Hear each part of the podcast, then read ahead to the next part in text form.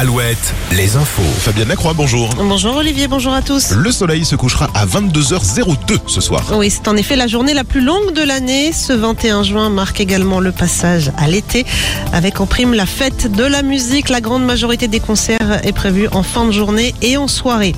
Notez qu'à Tours, des drones policiers survoleront le centre-ville ce soir à l'occasion de la musique pour, selon la préfecture, éviter les incidents qui avaient émaillé les, les précédentes éditions.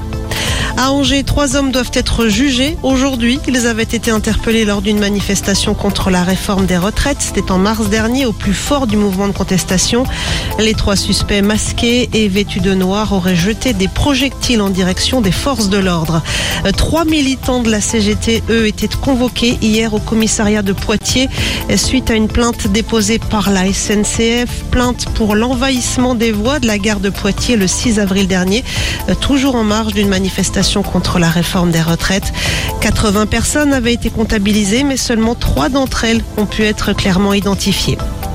Du changement à la CFDT. Après 11 ans de service, Laurent Berger cède sa place de secrétaire général.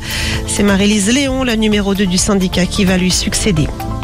Des bruits sous l'eau ont été entendus ces dernières heures en Atlantique Nord dans la zone de recherche d'un petit sous-marin porté disparu depuis dimanche. Selon les experts, il ne resterait que 40 heures d'oxygène à bord pour les 5 passagers, dont un Français.